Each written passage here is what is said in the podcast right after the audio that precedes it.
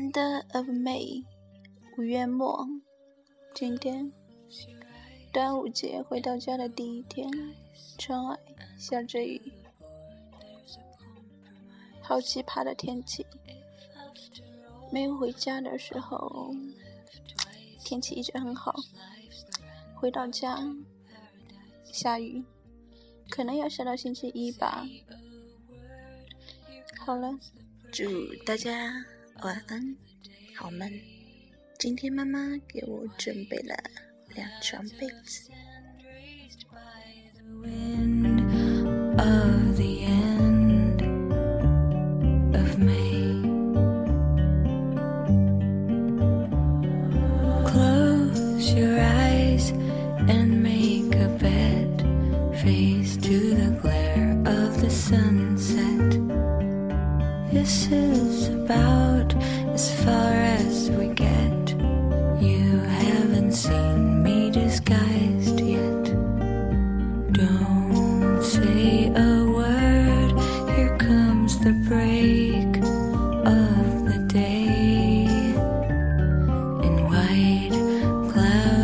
of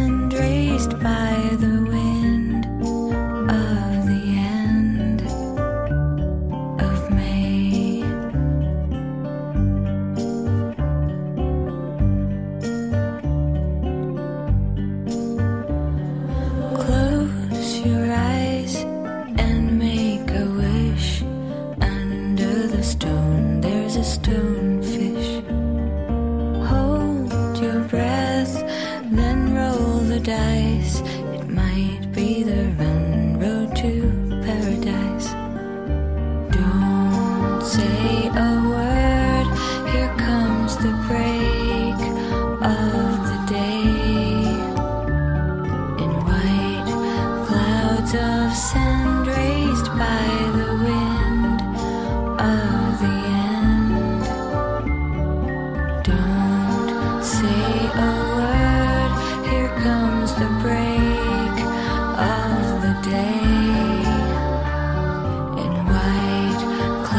of sand raised by the